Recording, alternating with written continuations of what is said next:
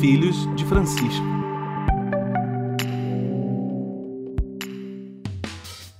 Bom dia, boa tarde, boa noite. Está entrando no ar o Filhos de Francisco. Hoje eu e o Juninho aqui nessa live de quarta-feira, fazendo a gravação do programa e batendo um papo com o pessoal que está aqui para conversar com a gente. É, esperamos que estejam todos bem aí, que esteja tudo ok com todo mundo.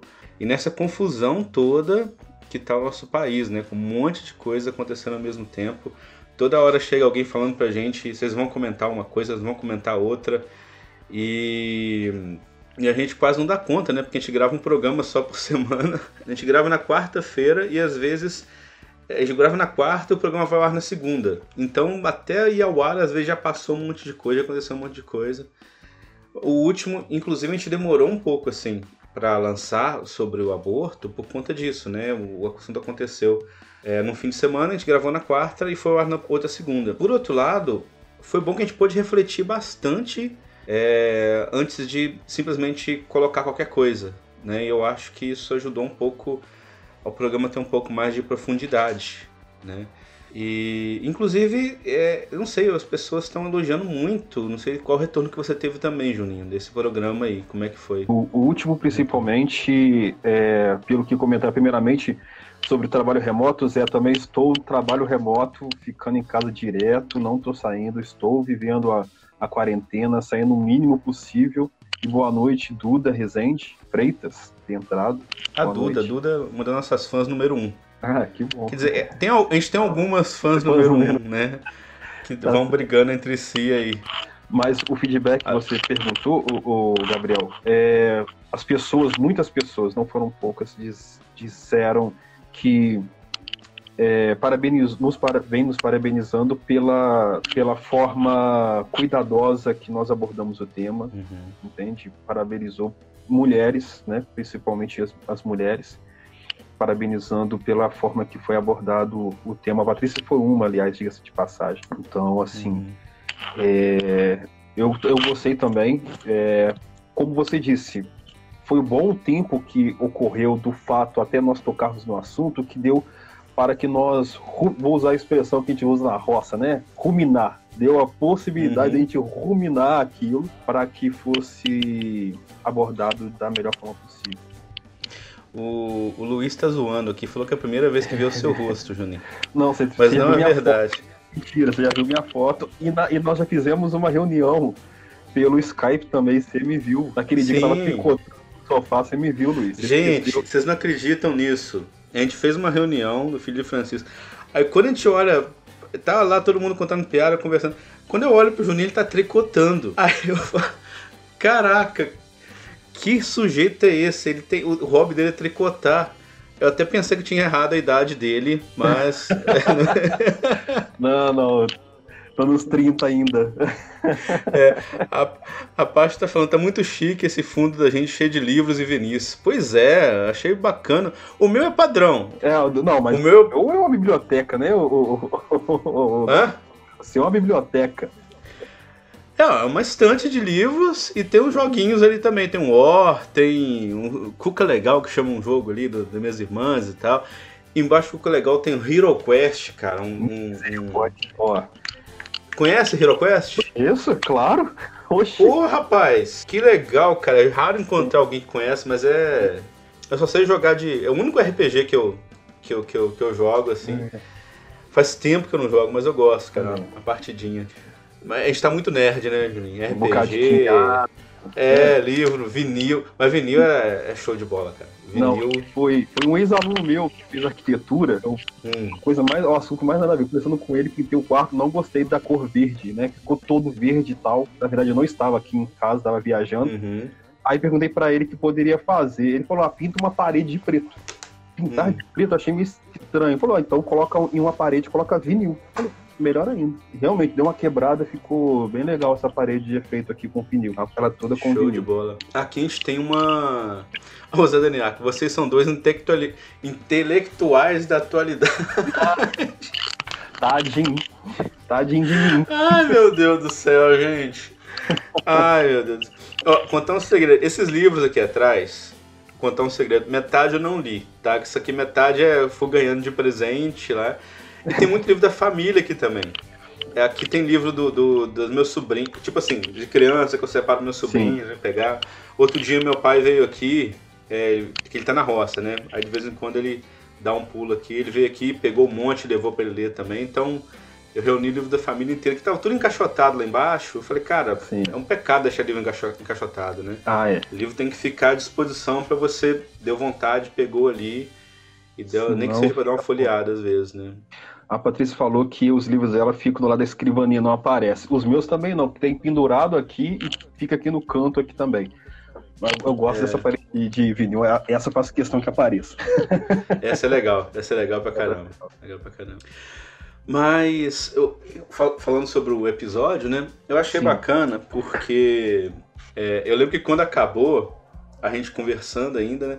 Aliás, antes de, de começar a gravar o episódio sobre aborto, é, eu tava muito tenso, eu até comentei com o pessoal, né? Falei, é, não sei, eu acho que por mim, pela minha vontade, eu nem tinha muita vontade de gravar, né? Porque tava muito pesado o clima, sabe? a forma como todo mundo estava discutindo aqui, ele estava bem, bem, sei lá, estava difícil de, de, entrar no meio da confusão. Eu preferia ficar um pouco de lado em relação a isso. Só que uhum. aí a gente foi e tal, conversando, digerindo, ruminando o assunto, né? E, depois que a gente terminou, eu vi que ficou bem bacana. E quando eu estava editando, nossa, eu me surpreendi mais ainda que eu achei que ficou bem legal porque a gente soube equilibrar as coisas, sabe? Cada um acabou abordando um ponto de vista e a gente não se contradisse. Um foi é, é, encaixando com o do outro, assim, sabe? Não ficou uma coisa incoerente, sabe? É, não sei, assim, se a nossa opinião, um tem opinião, às vezes não concorda com algo do outro, mas no programa não pareceu muito isso. Não, eu acho que e... foi perspectivas nós abordamos, porque são perspectivas, é, vamos colocar pessoais, vou colocar a palavra pessoal, mas é uhum. é porque o pessoal ele é o, o, filtro, né, que vai passar tanto a doutrina e como também nós absorvemos o fato. Então, nessa perspectiva uhum. pessoal, individualista, né? Então, ficaram, nós trabalhamos as nossas perspectivas e não, não, foi, não, não houve contradição. Eu acredito eu. Não, não percebi também, porque eu ouvi depois também, gosto uhum. de ouvir. Abraço a, a a Ana Flávia. A Ana Flávia e o Henrique também. É, a Ana Flávia falou aqui pra gente. É, Ei meninos, bacana demais o trabalho de vocês, só continuem. Aí o, o Luiz fala, falou que cada dia que passa, acho que um discurso pró-vida que coloca a doutrina antes da misericórdia será uma abordagem sem a salvação de Jesus. É exatamente isso. Uhum. É, tudo, o cristianismo é religião da misericórdia, né? Se a gente deixar de abordar a misericórdia, o acolhimento, o amor, perde sentido, né? Fica contraditório com a própria, com a própria doutrina, né? E tem até uma discussão outro dia no nosso grupo, do, do nosso do, do, podcast, que Abraço, não sei se filosoficamente, teologicamente teria sentido nesses termos assim, mas eu achei um didaticamente muito interessante. De um, de um um cara falou lá, o, o tweet de um, de um rapaz falando assim que o, o cristianismo seria a religião da ética, não da moral. No sentido que não é uma, uma, um, uma série de normas, de, de, de doutrinas, assim, uma moral pré-estabelecida que a gente tem ali um, um estilo de vida. Uhum. É antes uma ética, algo que vem pessoal, uma consciência daquilo, de como funciona, e daí a gente vai ampliando isso, talvez, para algumas normas, algumas coisas assim, mas não é o central, né? Tanto que os casos podem ser adaptados de acordo com, com cada situação, assim, no sentido de o mais importante é, é a consciência, é o amor, é a, é a, ética, como a gente vê aquilo tudo na nossa relação com, uhum. com o que é mais importante, né? Vamos fazer assim, enquanto um vai, vai falando, o outro vai vendo os comentários para a gente não precisar de interromper a fala para ler os comentários. Não, a, a, Patrícia comentou, né, sobre, ela falou que acho que vocês conseguiram colocar a perspectiva de cada um mesmo com diferenças. Né, o Gabriel tá mandando aí, o Henrique tá mandando um abraço para você, Gabriel, e ela completou. O principal foi o modo respeitoso e empático com que vocês abordaram o tema.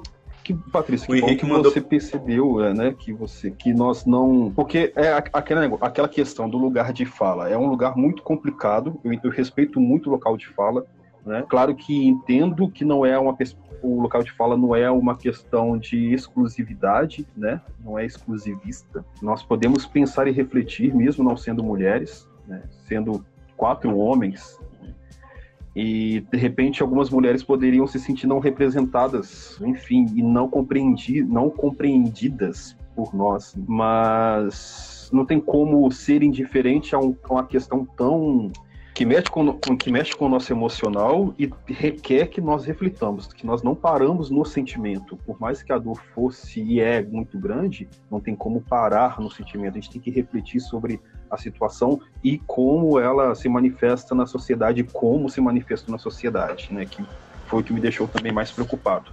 As reações que vieram, as posturas que foram tomadas.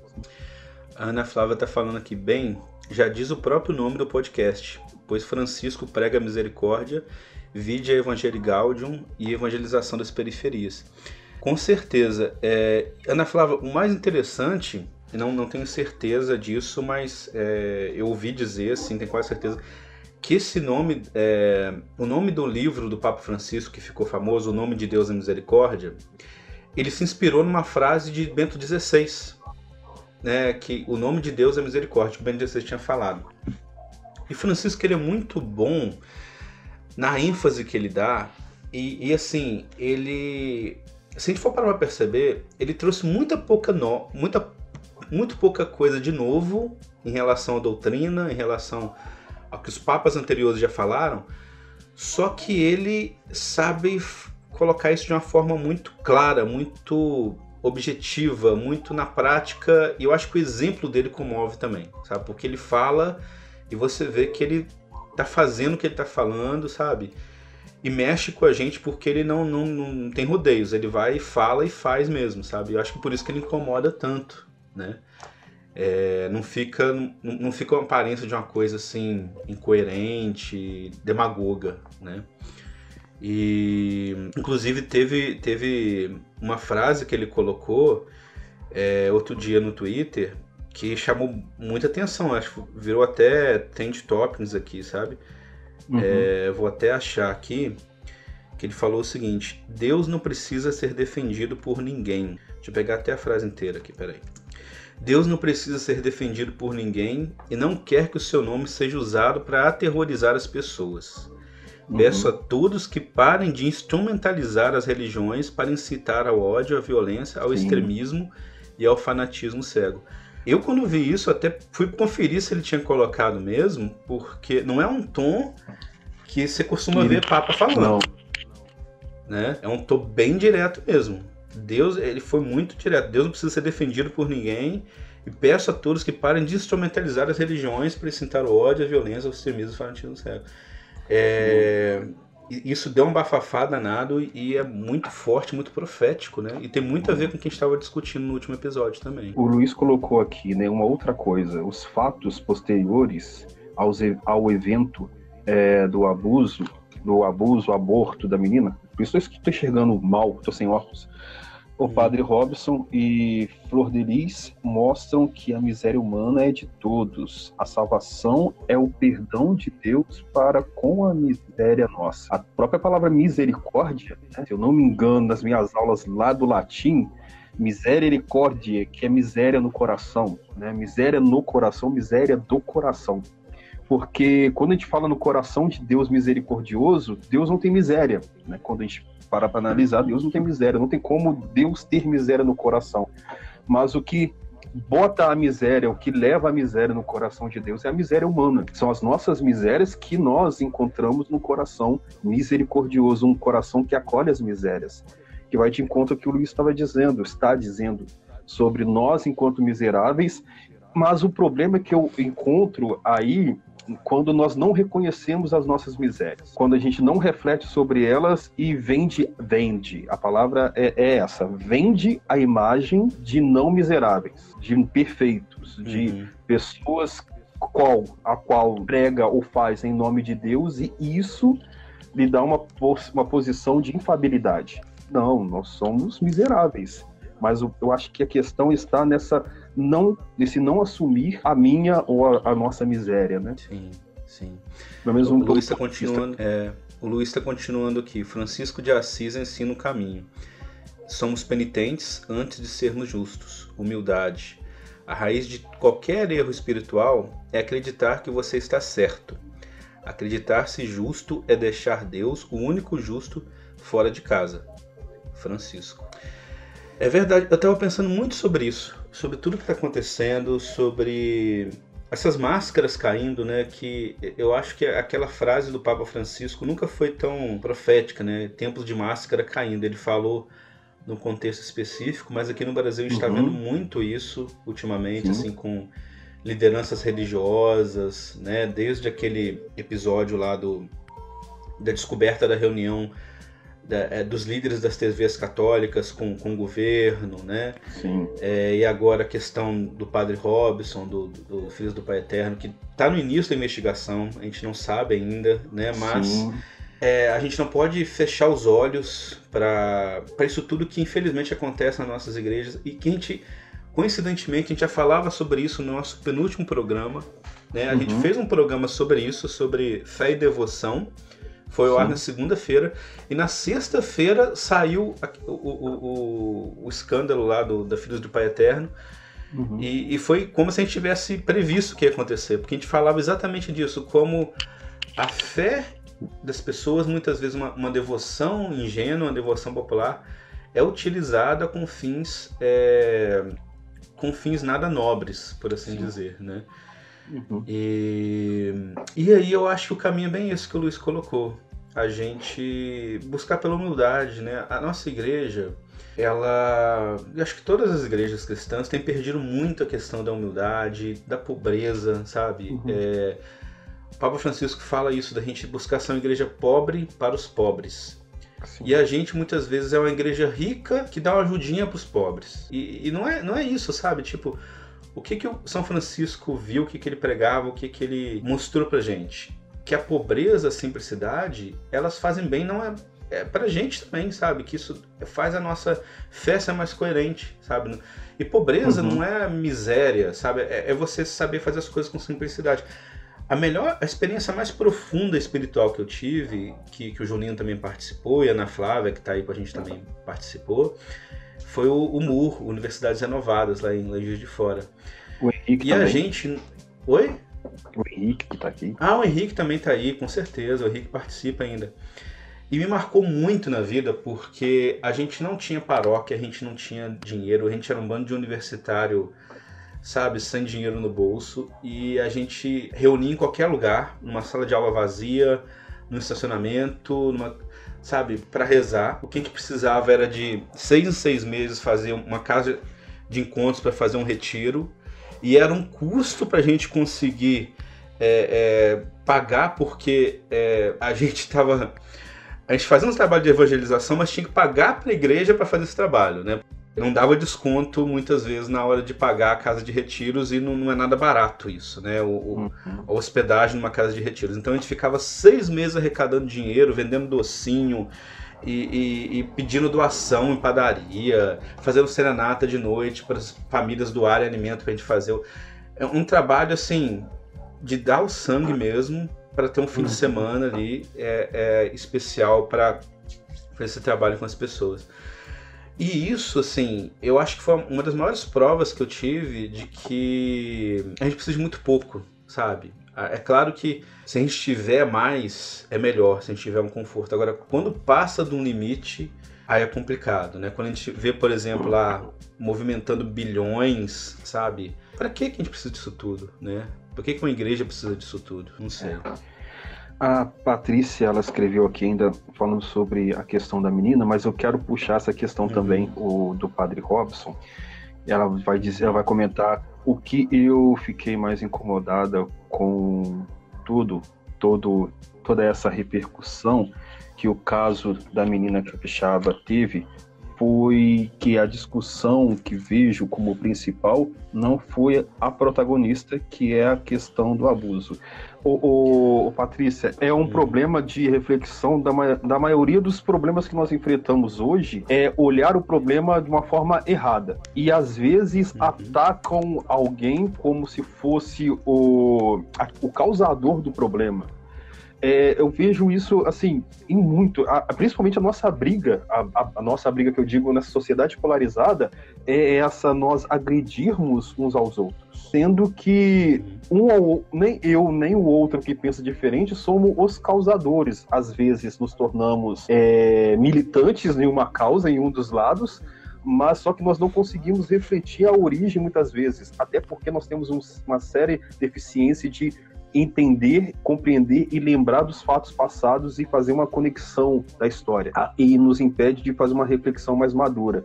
É, quando a gente não olha o protagonista, ou quando o protagonista, ou aquele que, né, como na, no, na marionete, o, o artista que vai movimentar os bonecos fica escondido, só que o problema das questões sociais, questões teológicas atuais, o, o, o, artista que manipula, ele não está oculto, ele está às, às claras.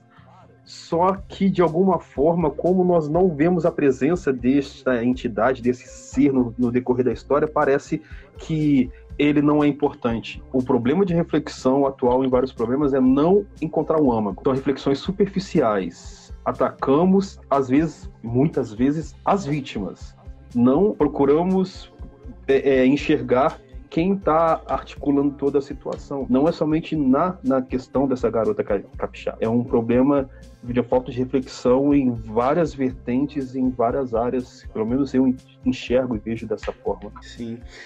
Eu, eu depois desse programa, depois de toda a reflexão que a gente fez, eu passei a pensar assim que eu, eu não quero mais discutir tanto sobre você ser contra ou a favor do aborto, ser contra ou a favor da legalização do aborto. Uhum. Eu acho que talvez o que eu queira discutir mais é por que, que esse tema mexe tanto com a gente. Por que isso? Por que, por que, que ele é tão complicado, né? Porque se a gente for.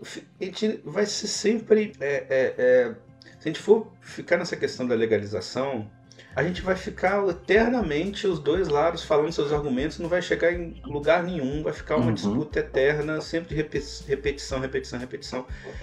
E eu cheguei à conclusão que nem você legalizar, nem você proibir vai adiantar alguma coisa. Que são do, dois caminhos que cada um tem as suas é, é, tem os seus desdobramentos negativos, né? Você é, arruma um probleminha aqui, mas arruma é, você ajeita uma coisa aqui, mas arruma mais problemas, assim, né? Eu não vejo nenhuma das duas soluções como, como algo que vai é, solucionar mesmo a questão, né? E aí, voltando àquela analogia do suicídio que eu fiz lá no programa, que eu achei que, que foi bem bacana, assim, sabe? Que é uma forma, uma das formas que eu, que eu encontrei de explicar a situação, com suicídio é a mesma coisa. Você não. É, muitos países proibiam suicídio, né? É no sentido assim: uhum. você penalizava se alguém tentasse, fizesse uma tentativa de suicídio e não conseguisse, a pessoa era penalizada, era presa, né? Na própria igreja você tinha isso, a penalização, é, a pessoa que suicidava não tinha funeral, é um monte de coisa, até para você não estimular essa prática do suicídio. Só que a gente viu que não adiantou nada, pelo contrário, né? não é uma questão moral, não é uma questão de você falar que isso é certo, que é errado. Que é errado, todo mundo sabe que é errado. A questão é de pensar o que a gente pode fazer para prevenir, né? para acolher as pessoas que passam por isso e para é, evitar que mais coisas cheguem a acontecer. E aqui a Patrícia voltou a falar né, que o principal, né, a violência contra a mulher, realmente é uma coisa que tem que ser muito mais pensada, muito mais prevenida. É, a gente ainda, por mais que se fale disso, a gente faz muito pouco ainda para mudar essa cultura toda de ver a mulher como objeto, sabe? É, a cultura machista que está por trás disso tudo e o papel fundamental da educação sexual. E eu já até comentei isso uma vez num, num podcast, desde o do, o Concílio Vaticano II, lá nos anos 60, que a igreja apoia a educação sexual. Então faz mais de sei lá, 60 anos, né? Eu sou de humanas, mas enfim, eu acho que são esses 60 anos que a igreja já fala isso. Uhum. apoiando, claro, uma educação sexual responsável, né, que respeite cada idade e que principalmente colabore para a criança não ser abusada, né? E ainda o pessoal acha absurdo isso, né? Porque às vezes não sabe de que está falando. Ouve só alguém falar ah, educação sexual, você ensinar a criança a fazer sexo, quando não tem nada a ver com isso, né? Então acho que a gente está precisando muito de estudo, de aprofundamento, de entender o que, que as coisas realmente querem dizer, o que, que são as coisas antes de sair vomitando opinião, falando qualquer coisa sem saber mesmo, né? Uhum. O Gabriel, ele, ele colocou uma sugestão aqui. Ele colocou uma sugestão aqui, um tema bom para o podcast seria sobre a Gaudete et Exulta. Não, foi, foi o Henrique que colocou. Isso, foi o Henrique. Henrique, Henrique você falou Gabriel. Henrique. Desculpa, você Gabriel. falou Gabriel. É a Gaudete é muito legal, assim, essa exortação. o, o que o Papa Francisco escreve, gente, as exortações apostólicas dele, as encíclicas, são muito gostosas de ler, sabe? Não tem cara de, de documento, de encíclica, sabe? Essas coisas pesadas, assim, filosóficas. É, é, muito gostoso de você ler, ele tá falando pra gente, né? E a Gaudete, eu acho que é muito. Nossa, parece uma pregação. Você vendo, sei lá, um padre Fábio falar, sabe? Alguém que, que sabe falar assim de uma forma é, é, acolhedora, né? E você vendo que o Papa falando é muito legal. Eu acho que é um tema sensacional, Henrique. Inclusive, a gente podia abordar mais no podcast Chama o Filho de Francisco, a gente não fez. A gente fez um programa mais específico sobre ele, né? E no, da Berticelli a gente também comentou sobre ele, né? Bastante. Mas eu acho que a gente pode fazer mais é, falando sobre o que ele escreve, né, os escritos dele, pode ser bem legal. Bastante. O, o, o Luiz, ele pegou o gancho da sua fala sobre o padre Robson, ele colocou aqui: uhum. Padre Robson tem direito a toda defesa, legítima e justa. Só acho que alguém que fez voto de pobreza não tem direito a casa de descanso com ofurô e piscina. Lamento principalmente que nenhum superior tenha dito isso a ele. Luiz, como sempre, certeiro e direto ao ponto, é? né? É, o Luiz sabe, ele é muito elogiado. Pode falar. Ele não, não é à toa, mas para quem não sabe, né? É, nós temos, nós temos na Igreja Católica é, duas grandes principais vertentes quando nós falamos sobre padre e sacerdócio. Tem um padre secular, aquele que é formado por uma diocese, que tem dois votos, que é o de castidade e de obediência. Não tem voto, não faz voto de pobreza, o padre diocesano. Mas, e tem os, os de congregação comunidade, que fazem três votos, que é o voto de pobreza, que é o que o Luiz, no caso do padre Robson, de obediência ao bispo, ao papa e aos seus sucessores, e o de castidade. Uh, e no caso, o padre Robson, que o Luiz, só para contextualizar aqueles que não, não conseguem entender, né, não, não, não conseguem entender porque não tem um vínculo, né, não é necessário que, não é preciso que tenha, mas é interessante para contextualizar esse voto de pobreza que esse, o que o padre Robson é, ele fez. Eu só não lembro qual congregação que ele é. Você lembra, Gabriel? Redentorista. Ele é redentorista? Ah. Redentorista. Sim, Redentorista em Juiz de Fora, eles são os donos, desculpa, da Igreja da Glória. Da Igreja da Glória. Da Igreja da Glória. Eles estão em Aparecida também, né? Eu acho Sim. que eles administram lá o, o, o Santuário de Aparecida. O Santuário de Aparecida. Enfim, é, é, aí volta aquela questão daquilo que é realmente importante, uhum. aquilo que é foco. O que o Luiz disse, o que você disse, é como as pessoas e é o que acontece na corrupção, quando é, né, o, o, o, desvio, né? Tem um livro chamado Desvio da Teoria da, Desvio da Teoria da Representatividade, que se agora quem escreveu, que fala sobre a questão do administrador público. Claro que o padre não é administrador público, mas aquilo que ele está administrando não é dele. Uhum. Então, o, a política, o desvio, a desvio, a desvio de conduta, o desvio, o desvio da teoria da representatividade é quando eu misturo o público e usufruo como se fosse privado. Então eu tomo uhum. posse daquilo, na, tanto na parte pública, que é política, quanto na parte administrativa religiosa. Ele está administrando o bem coletivo, o padre, porque ele também ele é um administrador uhum. paroquial, né? O bispo é administrador diocesano, o arquidiocesano. E o político também. Ele é um administrador do público, da res pública. Res é coisa em latim, é coisa pública, não é privada, não é dele, não é próprio. Então, essa essa deturpação, essa falta de limites, e como no caso o Padre Robson e tantos outros casos que podem vir aí acontecer, é esse desvio de finalidade e, bem, aquilo que é mais importante acaba passando despercebido. Porque o, o valor do dízimo é para o termo é para manutenção do culto. Uhum. O dízimo, a oferta, é para pagar a luz, é para pagar o, o, faxineiro, a faxineira, é para pagar a água. Não é para Até ser para ajudar em obras sociais também, né? Principalmente, principalmente. Então é manutenção do culto e manutenção do templo, primeiramente, uhum. né? Nós somos templo do Espírito Santo, entende? Mas uma característica uhum. desse, do, dos grandes templos né, é, a, é a manifestação do poder. Quanto maior o templo, é sinônimo de poder daquela instituição religiosa. Não é à uhum. toa que em São Paulo, é, na, no momento oportuno, o bispo Edir Macedo vai construir o Templo de Salomão. Uhum. É demonstração de força, entende? Sim. Então, é, bem, claro, no, tem todo o conceito histórico dos templos católicos e não católicos, histórico, arquitetônico, é um patrimônio que acaba se transformando, mas ao fator de demonstração, uma guerra fria, vamos assim dizer, sabe? Um, uma, uma luta não armada, mas principalmente estético-visual para poder demonstrar o seu poder, aí a sua força. E Jesus dizia, né, que, que ia destruir o templo né, e reconstruir em três dias, né? Uma, uma coisa é, como que dizendo, olha, não se importem com a grandeza desse templo aqui, né? Não é isso que é mais importante, né? E dois mil anos depois a gente esquece disso completamente, né? A gente parece que a gente esqueceu tanto ou finge que não leu o que Jesus falou, né? Que é, é tão contrário a tudo que a gente faz, né?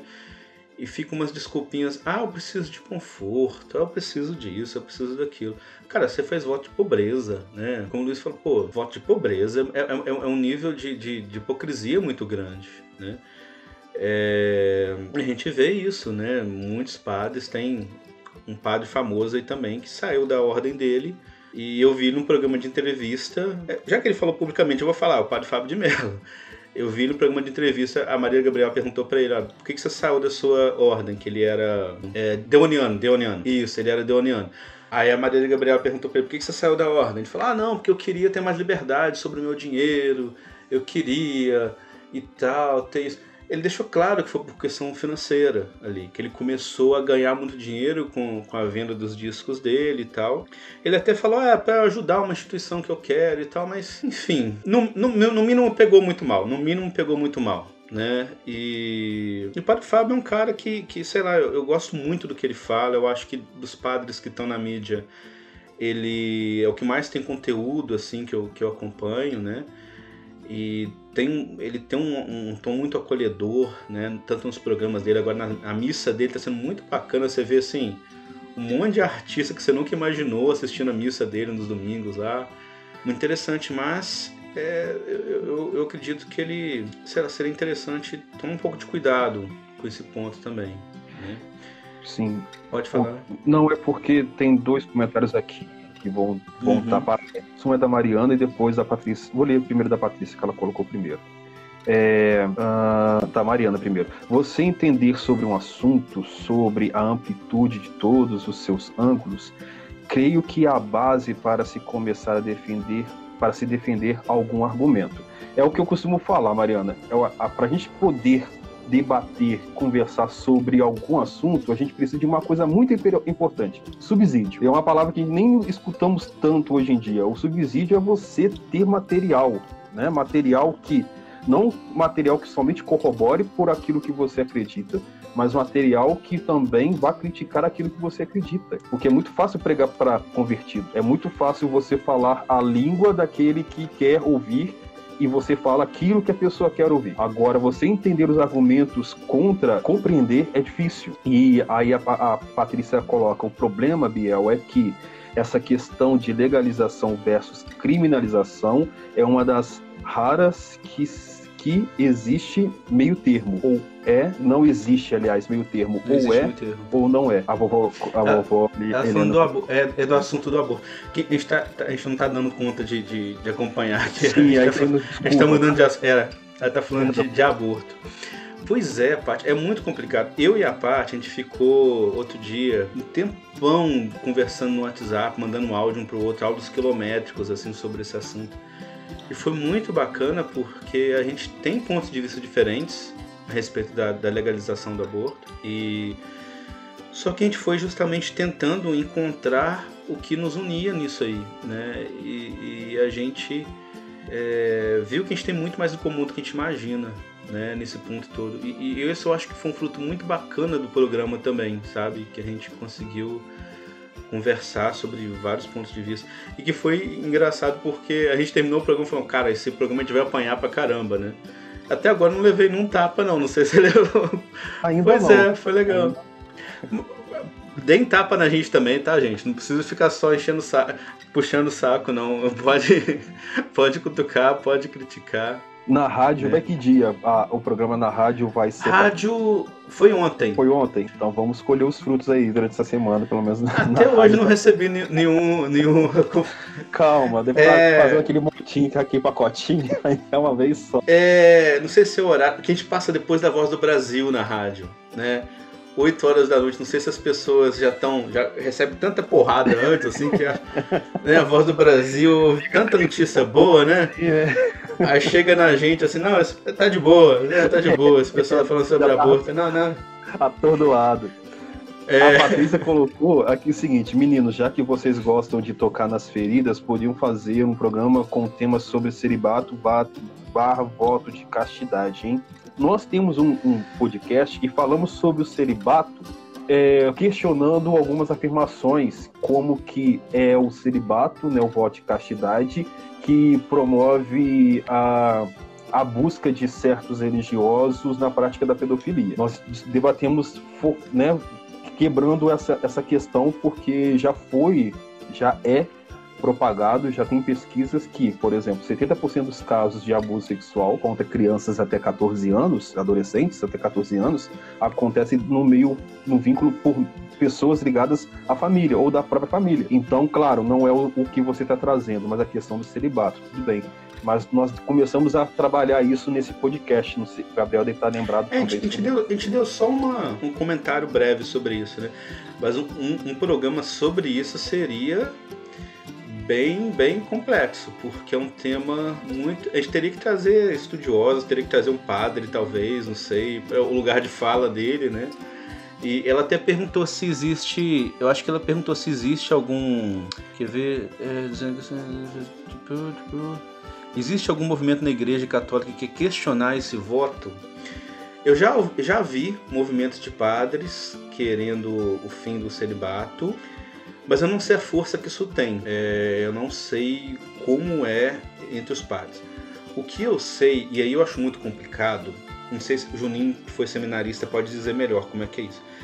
Mas há uma ideia forte é, nos seminários e entre alguns padres de você, tipo assim, você não pode reprimir esse instinto, então você pode fazer desde que não, não seja nada errado, sabe? É, eles usam uma- umas teorias de Freud lá, até um- umas coisas um pouco rasas assim, sabe? Não, não tão aprofundadas para falar. Eu acho, eu particularmente acho muito complicado porque entra na contradição, né? Uma coisa é você é, questionar e ter um movimento, por exemplo, vamos acabar com o celibato? Beleza, vamos acabar com o celibato, vamos lutar para isso, né? Ou então vamos lutar para o aumento do, do diaconato permanente, que é uma forma de você fazer parte do clero sem é, é, fazer um, um voto do celibato, né? Mas você ter essa vida dupla, você tá no altar defendendo uma coisa e por trás você ter outro comportamento, é muito complicado, principalmente para outra pessoa, porque essa mulher que vai se envolver com o padre, ela vai ter que, ela não vai poder se envolver emocionalmente com ele, vai ser só um relacionamento sexual. Ela não vai poder nunca falar que ela tá namorando com o padre, ela não vai poder assumir, o padre não vai dar apoio nenhum. Se o padre for transferido de paróquia, ela vai deixar ela para trás. Se tiver um filho dessa relação, vai ser mais complicado ainda. E ela vai ser muito discriminada na comunidade. Então, eu acho que se a gente tem uma quantidade expressiva de padres que não seguem o celibato, eu acho que eles têm que analisar com muito cuidado essa questão, sabe? É, e colocar a mão na consciência mesmo sobre o que, que eles estão fazendo com as outras pessoas. Né? É, porque na história da igreja não é, não, é se, não é sempre, não foi sempre que houve o celibato, até mesmo uhum. o cisma, a igreja católica oriental, é, para algumas vertentes, a maioria delas é permitido o, o matrimônio, né? os uhum. padres da igreja ortodoxa, a igreja oriental.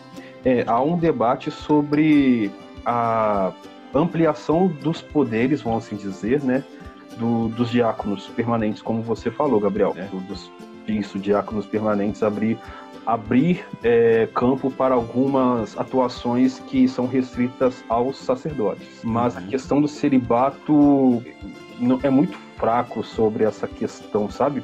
Sobre essa questão de pôr a voga, não, é bem, bem, bem baixo mesmo, sabe? Uhum. Claro, tem que é, analisar, de... não é somente você, né, você seguir o calor de, um, de, um, de uma. Vamos colocar calor de emoção, sabe? É entender uhum. por que uhum. foi sugerido isso. E, e bem, a, uma análise, e com certeza, como cremos, o Divino Espírito Santo que vem iluminar, né? Sim.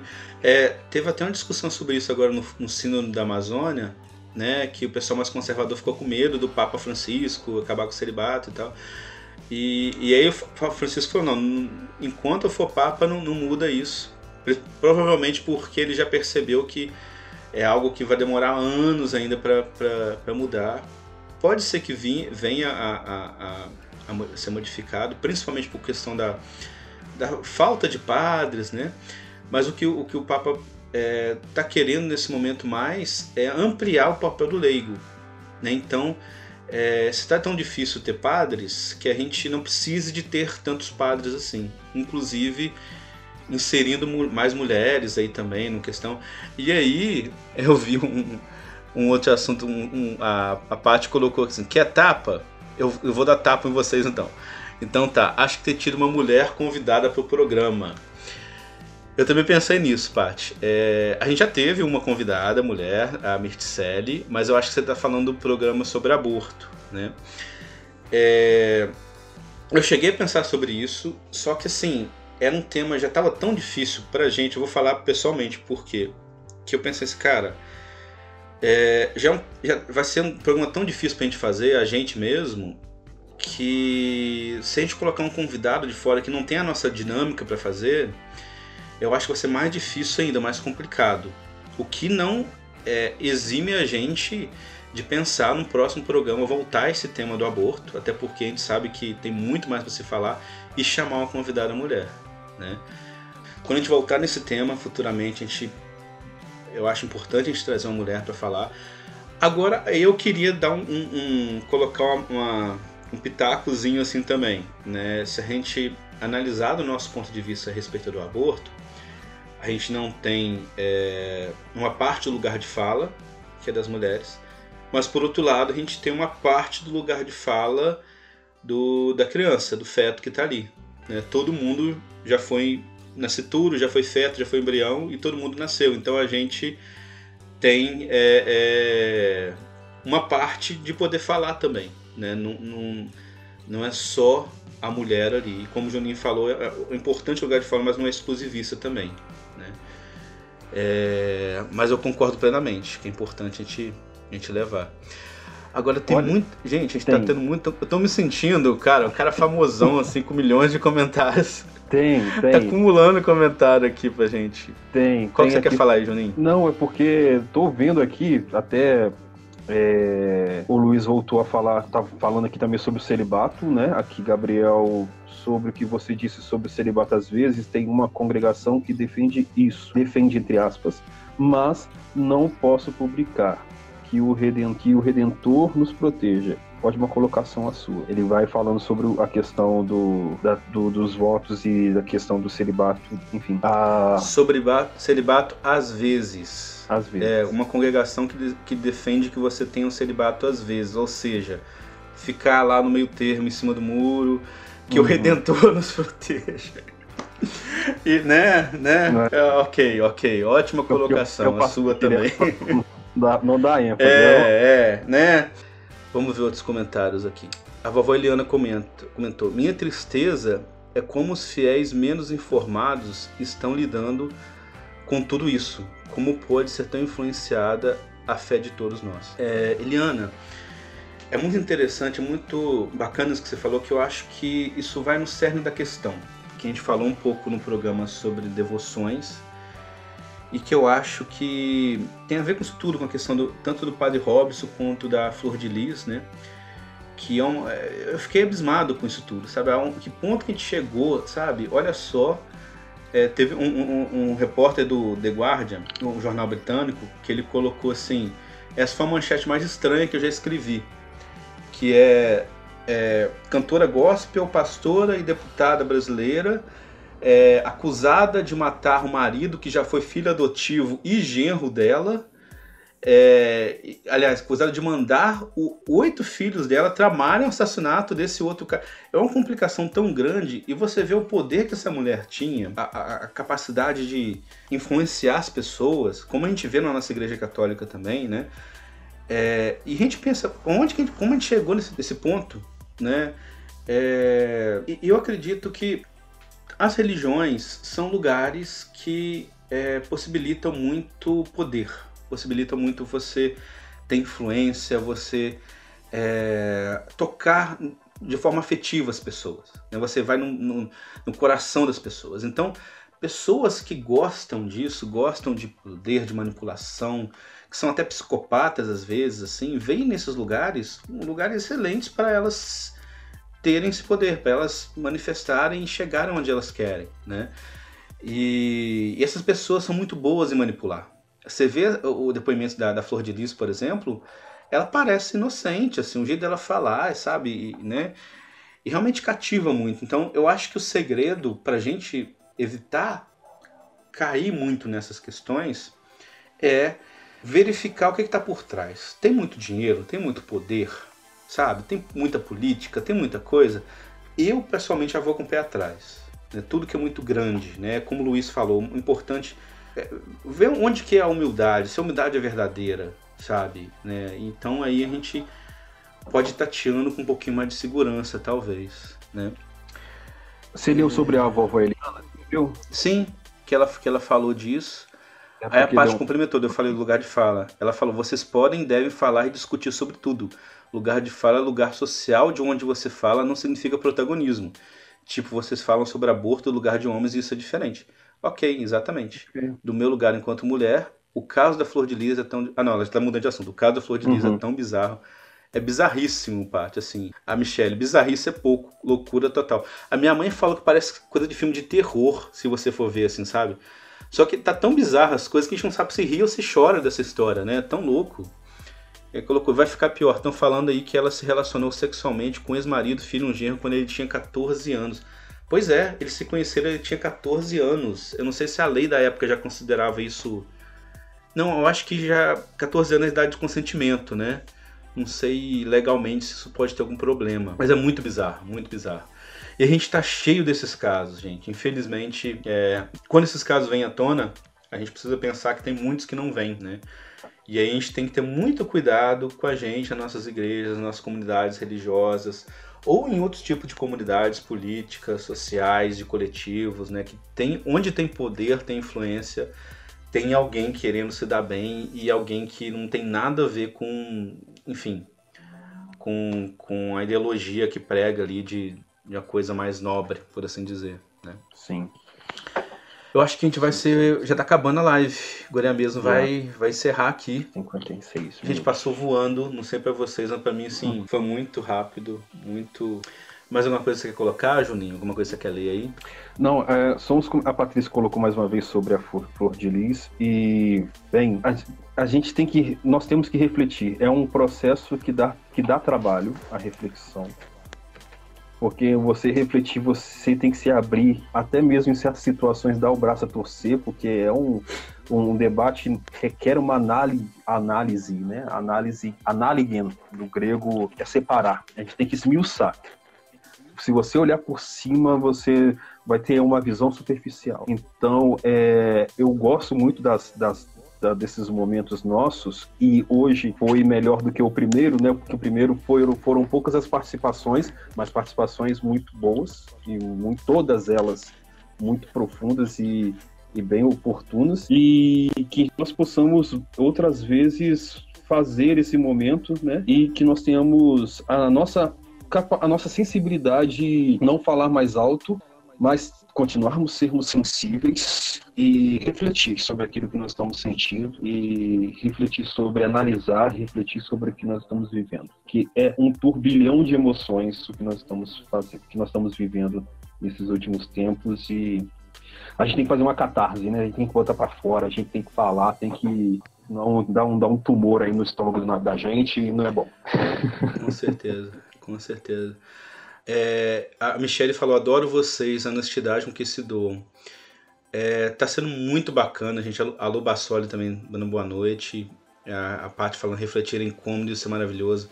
Isso é muito bacana desse programa. Eu tô muito feliz da gente ter, tá conseguindo, sabe, ter esse lugar aqui. É, para mim tá sendo sensacional. Eu acho que que bom que para vocês está sendo assim também, porque a gente está precisando de, de lugares como esse, assim, lugares de fala, né, de como esse que a gente pode proporcionar com esse, com esse podcast, com esse programa. E por favor, gente, ajude a gente a chegar a mais pessoas, né? É, eu acho que tem muita gente precisando também de, de compartilhar isso, sabe? Esse incômodo que a gente vê hoje em dia que dá vontade de gritar às vezes, né? E se a gente puder dar uma ajudinha para isso, vai ser, vai ser bacana. Eu queria terminar com algumas reflexões, já que refletir é tão importante, né? Existem algumas perguntas filosóficas que nos incomodam. E como de Sapati, refletir é incômodo, e isso é maravilhoso.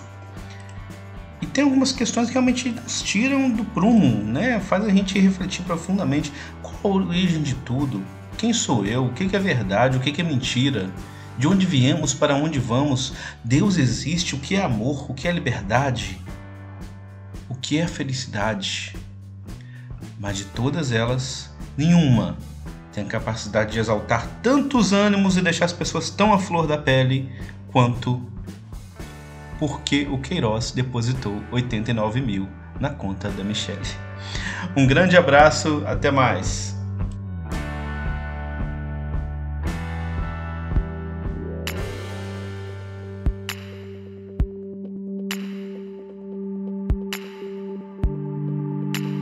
Filhos de Francisco.